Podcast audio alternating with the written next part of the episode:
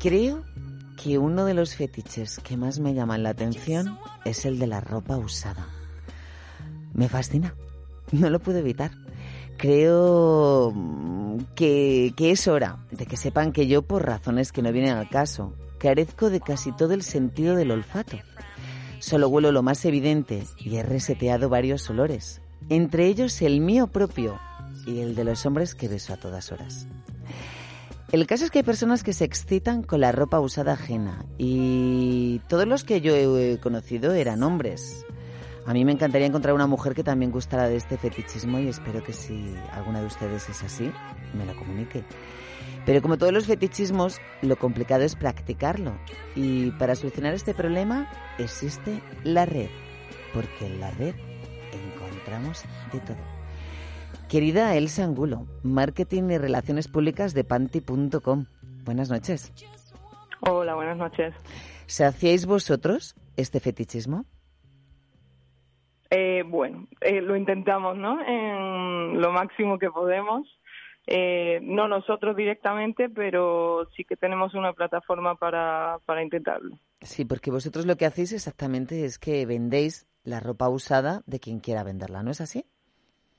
Sí, bueno, nosotros lo que ponemos es a disposición de, de los fetichistas, ¿no? Por un lado, que son los compradores, y de las mujeres pues que estén interesadas la plataforma, es decir, el medio para que puedan eh, anunciar sus prendas y también pues los fetichistas que tengan un sitio que encontrarlas directamente.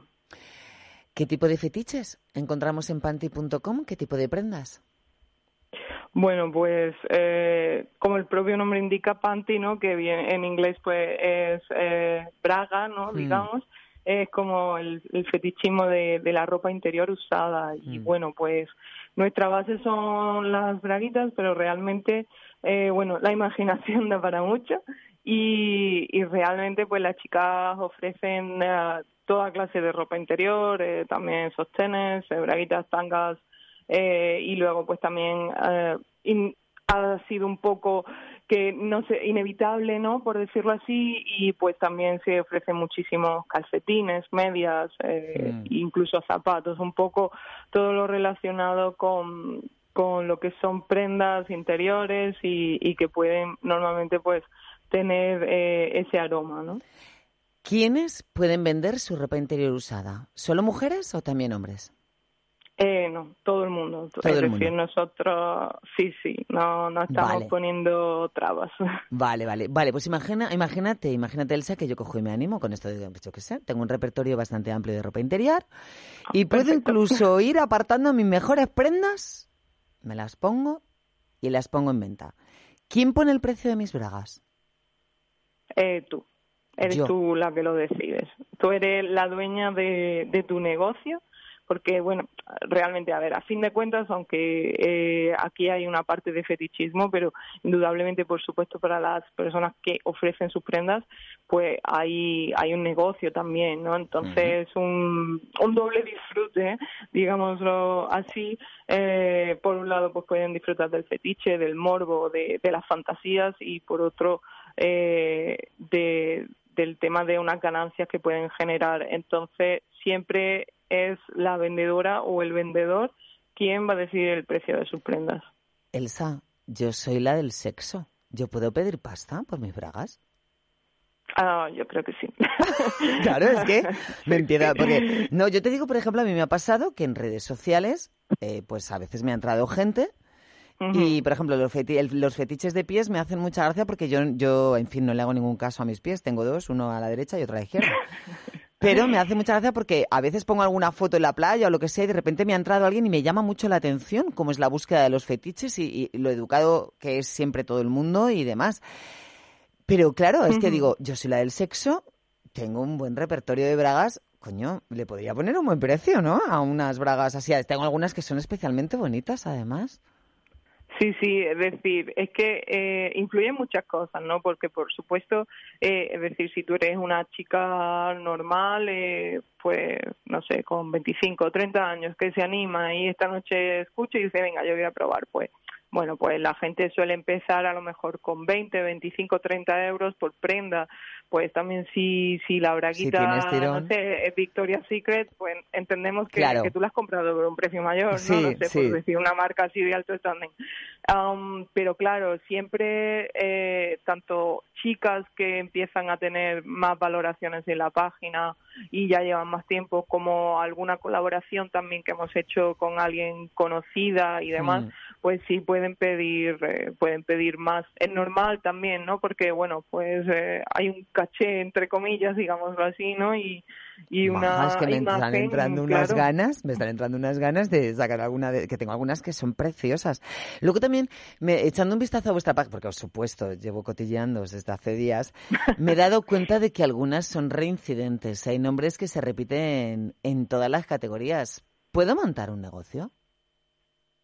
Eh, o sea, como nombres de las mismas vendedoras. ¿o? Sí, la misma vendedora que, vamos, se, ha tenido que, vamos, ha tenido que comprarse hace poco de todo, porque ha vendido, yo hay una que me tiene fascinada porque es que no vende la gomilla de la braga porque porque todavía no le han puesto precio. El día que le pongan precio, eh, me parece fenomenal, ¿eh? O sea, yo, a ver, yo he conseguido mil euros por tres botones de una camisa mía en Japón que un fetichista me lo pidió y yo cogí, me los arranqué y se los di. O sea, tengo testigos, tengo testigos, ¿eh? Yo estaba acompañada. Entonces, a mí me parece fenomenal, o sea, me parece fenomenal, pero es que esta chica es verdad, o sea, lo vende todo. Puedo montar un negocio, un mini negocio, al menos. Sí, sí. Eh, realmente hay mucha gente, por lo que hablamos con la vendedora, eh, preguntamos su opinión o les hacemos entrevistas de vez en cuando para nuestro blog y entonces ahí intentamos ver un poco también y conocer eh, su parte, cómo lo llevan y bueno, pues si hay gente que que o son estudiantes o amas de casa o simplemente hay gente con su trabajo normal de oficina de ocho horas que luego pues esto también les da bastante morbo y bueno pues se sacan ahí un, sobresueldo claro. A vender bragas. Oye también funcionáis como webcam porque muchas de esas mujeres venden vídeos masturbándose Sí, bueno, lo que hemos visto que realmente, pues muchas de, las chicas empiezan eh, vendiendo su braguita o, como te comentaba, a lo, mejor los zapatos, unos calcetines, mm. pero luego que también ofrecían otro tipo de cosas, una sesión de sexting, ¿no? Que es un poco, mm. pues, eh, ese morbo por los mensajes o vendían alguna foto y dijimos, bueno, pues si, digamos, si las chicas y las vendedoras, que es lo que con lo que empezamos, sobre todo con mujeres, ¿no? Eh, están ofertándolo, ¿por qué no vamos a ofrecerle esa categoría, ¿no? Es un mm. poco em, la demanda, el mercado y, la oferta y la demanda y, bueno, lo que hemos hecho es ir adaptando también el producto a, ellas y a un poco a la necesidad de, nuestras usuarias. Pues el sángulo, que me lo voy a estar, me lo voy a pensar, que lo sepas. No vaya a ser que empiece a vender mis bragas y me, me saque ya aquí una pasta. Ya verás, ya veremos. Probamos, probamos a ver cómo sale. Venga, muchísimas gracias por panty.com por saciar fetichismos varios. Me parece muy sano, en realidad. Perfecto, muchas gracias a vosotros. Celia Blanco. Con todos dentro.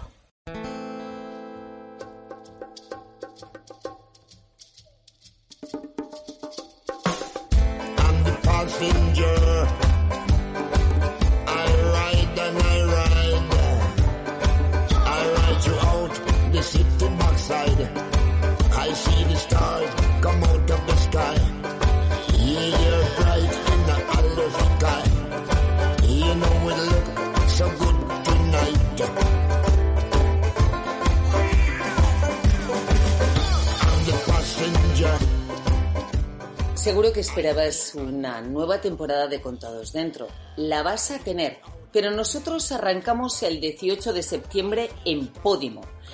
Podimo es una aplicación de podcast que está deseando entrar en tu vida. Descárgatela porque es gratuita. Y a partir del 18 de septiembre, con todos dentro, nuevos contenidos, muchas más entrevistas y lo mejor, con contenido premium para nuestros mejores oyentes. Y ese contenido tendrás siempre cosas especiales. A partir del 18 de septiembre, la vida y el sexo serán infinitamente mejores en Podimo con todos dentro.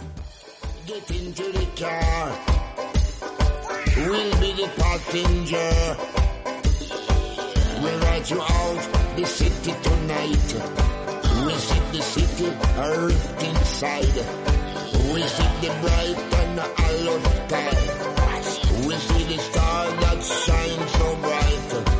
The sky was made for us.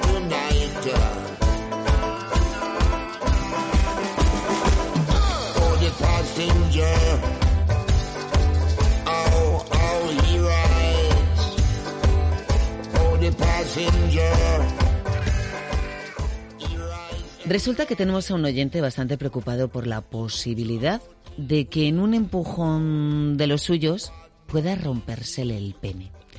Les cuento, nos ha escrito y nos cuenta. Me gusta el sexo un poco fuerte. A mi chica también, siempre es cosa de los dos. No ocurre siempre que nos acostamos, pero si estamos muy calientes, terminamos teniendo sexo duro. La otra noche hice un movimiento un poco brusco y sentí que se me rompía el pene. Fue un dolor terrible. Ella estaba encima, de espaldas a mí, follábamos durito. Se movió y vi las estrellas. Me dio mucho miedo. No sé si puede suceder y qué supondría. ¿Podría partirme literalmente la polla? Buenas noches, doctor Manuel Alonso, andrólogo del Hospital 12 de Octubre de Madrid. Buenas noches, Delia. ¿Se puede romper el pene? Eh, pues sí, efectivamente, sus temores no son infundados. El pene se puede romper y, y a diferencia de lo que gente cree, el pene no tiene ningún hueso. No es el hueso lo que, lo que se rompe. Se, se rompe la túnica albuginia del pene. ¿La qué? Eh, la túnica albuginia es... eh, Túnica, espera, espera, que me ha encantado. Túnica albuginia. Sí, bueno, ¿Qué se es llama eso? así. Es, es, eh, las capas fibrosas que envuelven a los cuerpos cavernosos. ¿eh? Vale. Es lo que nos da sostén en realidad en el pene, porque al final el pene es algo que se llena de sangre. Si no tuviera esas paredes, pues no tendría rigidez. Eh, y se pueden romper y se pueden desgarrar. Es algo muy raro que aparezca. Pero sí puede suceder. Todos ¿no? los andrólogos hemos visto varias, desde luego, y es una emergencia urológica que hay que tratar urgentemente. ¿Todos los andrólogos han visto alguna? Sí, mm, es algo raro, pero relativamente frecuente. Te suelen venir dos, tres, cuatro, cinco al año, dependiendo de la población de tu hospital. Oiga, me está dando una, me está dando una población bastante alta de roturas de pene. Pensaba que era algo muchísimo más anecdótico. Me empieza a entrar miedo. Hombre, se estima que hay un caso de rotura de pene por cada 100.000 habitantes. Quizá está un poco infradiagnosticado, pero aún así, en un hospital que tenga un área de medio millón, Sí, pues ahí están los casos. Vale, se rompe el pene. ¿Qué sucede realmente con una rotura de pene? Eh, eh, nuestro oyente decía que, que para él había sido un dolor terrible, que su chica estaba en una posición determinada, estaba ella encima, esta postura de ella dándole la espalda a él, es decir, mirando los dos hacia el mismo sitio. Peligrosa y típica. Ah, esa es peligrosa y típica. Claro. ¿Recomendamos su no utilización o hay alguna manera de hacerla sin jugárnosla? Eh, esto es como todo. Eh, hay que tener un poco de prudencia y de mesura. ¿Eh? Eh, vamos a ver. eh, la mm, actividad sexual vigorosa con una chica, sobre todo si es grande, que, se, que está botando encima tuya, puede llevar a que el pene se doble. Si el pene se dobla de una manera muy brusca, estando en una erección completa, puede llevar al desgarro de la túnica albuginia. ¿Cómo sé si me he roto el pene o no me he roto el pene? Es muy sencillo, porque siempre pasa igual, casi siempre pasa igual. Tengo una gran erección, estoy haciendo el amor, normalmente se, el pene se, se rompe en el coito, ¿eh? más o menos el Sí, 50% sí, sí, de los casos. bueno, bu- bueno, en el otro 50%, ¿cómo se puede romper un se pene? divide, pues mire, con la masturbación. Ah, vale. También se o sea, puede el sexo está por medio también. Sí, es que normalmente hace falta una erección Vale. Porque el pene cuando está blandito es difícil que se rompa. Se puede romper en algún accidente, Vale, en alguna vale, ocasión entiendo. rara. Pero normalmente necesita que, que necesita que esté duro. Y normalmente es con el coito casi siempre y después con la masturbación y con algunas prácticas sexuales un poquito extrañas que consisten en doblar el pene cuando está erecto. Evidentemente también da lugar a roturas. ¿Hay gente que hace eso? Sí, hay algunas, sobre todo en Asia, hay algunas prácticas eh, que allí son un poquito más populares, que parece ser ¿En que serio? ejercen algún tipo de fetiche o placer. Sí, sí, es cierto.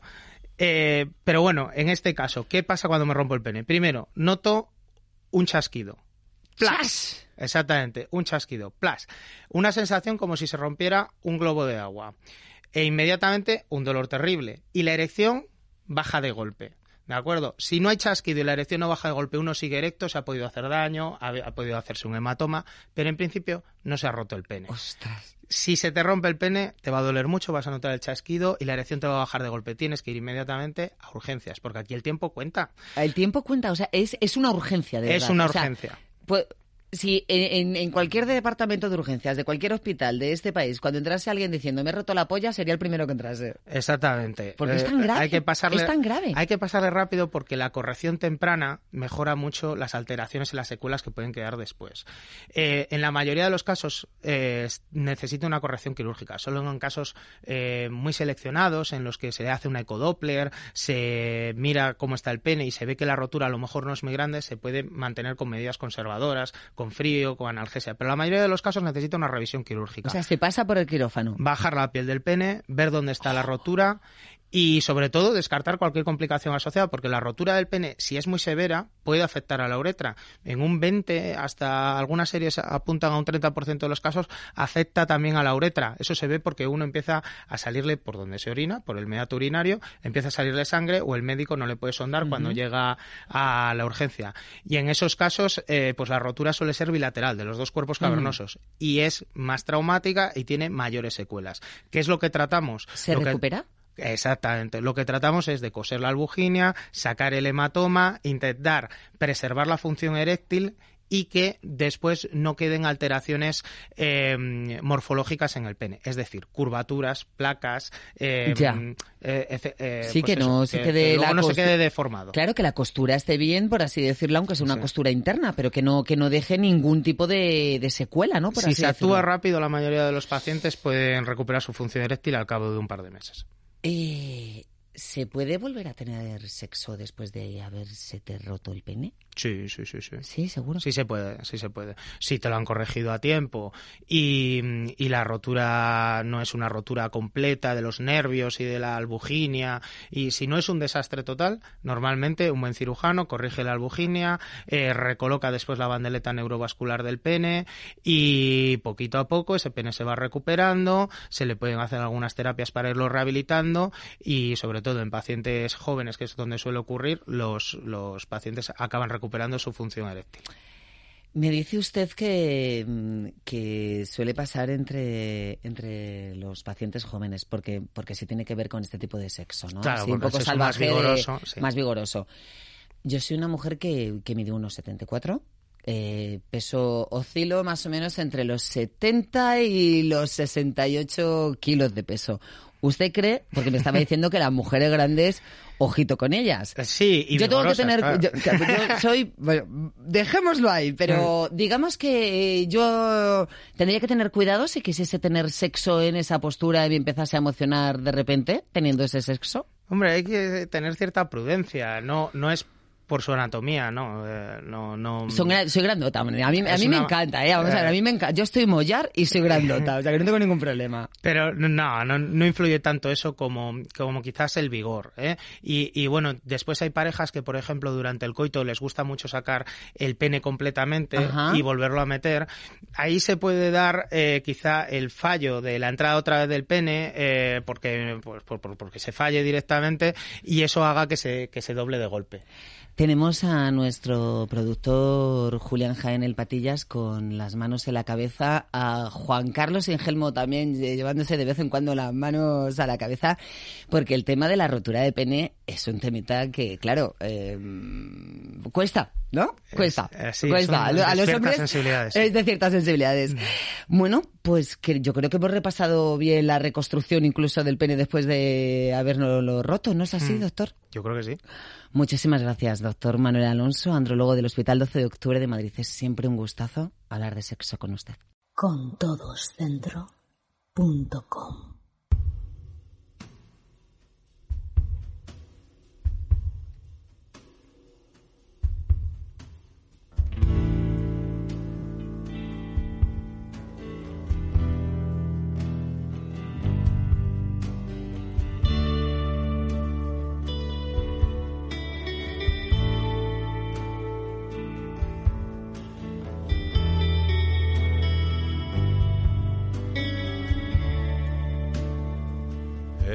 reloj que me diste hace mil años que no funciona. Me pone muy triste ver el cambio que dan algunas personas. Yo creeré en el progreso cuando vengas a darme un beso. De entre todas, te fijaste en quien no te hacía caso. En ella, siempre altiva, capaz de pasar de puntillas entre la audiencia. Creíste que se percataría de tu bendita presencia e insististe. Te dejaste la piel en que descubriera tus virtudes, te empeñaste en satisfacer su curiosidad. Quisiste que se diera cuenta de que apostar podía ser una buena opción si pretendes ganar. se han descubierto muchas vacunas. Las cosas se torcieron en cuanto te desarmaste ante ella, pero no fue culpa tuya, simplemente. Fue evidente que no pondrías resistencia. Supo demasiado pronto que podría contar contigo siempre que quisiera. Se dio cuenta rápido de que no tendría que esforzarse, que no tendría que arriesgar, que te tendría a su lado con un simple chasquido de dedos. Tan difícil no será eso. No es una barbaridad. Ni siquiera tienes que poner las cosas difíciles para que te quieran. Quien te pida esa estrategia se olvidó de avisarte de que la complicidad es cosa de dos. Si uno no colabora, el otro se convierte en un elemento totalmente prescindible de la ecuación, porque dará de más, o peor aún, dará de menos. La felicidad, no lo olvides, depende de cada uno. Lo que te aporten los demás solo adornará lo que tú hayas conseguido.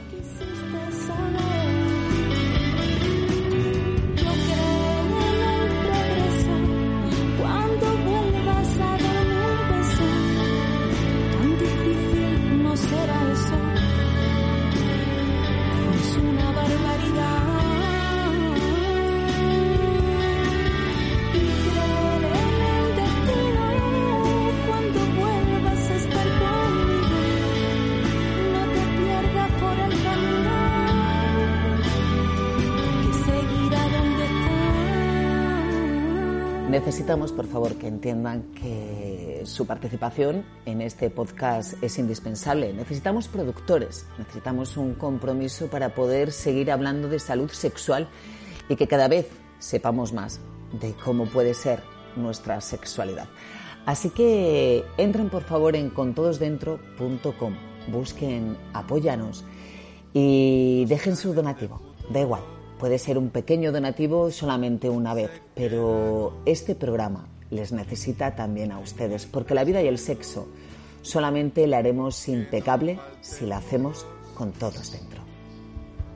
ni la sangre de los que más queremos.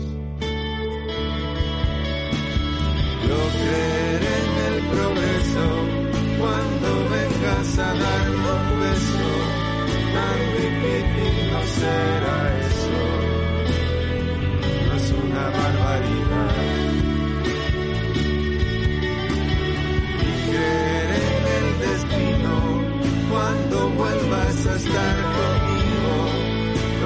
pierdas por el camino. seguirá donde está. Y tú las cosas de querer a que no las quisiste leer. Y tú las cosas del querer a que no las quisiste saber.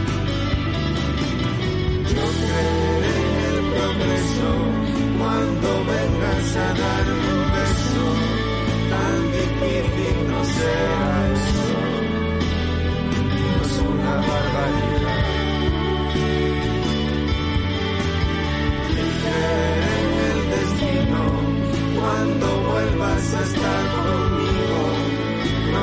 pierdas por el camino que seguirá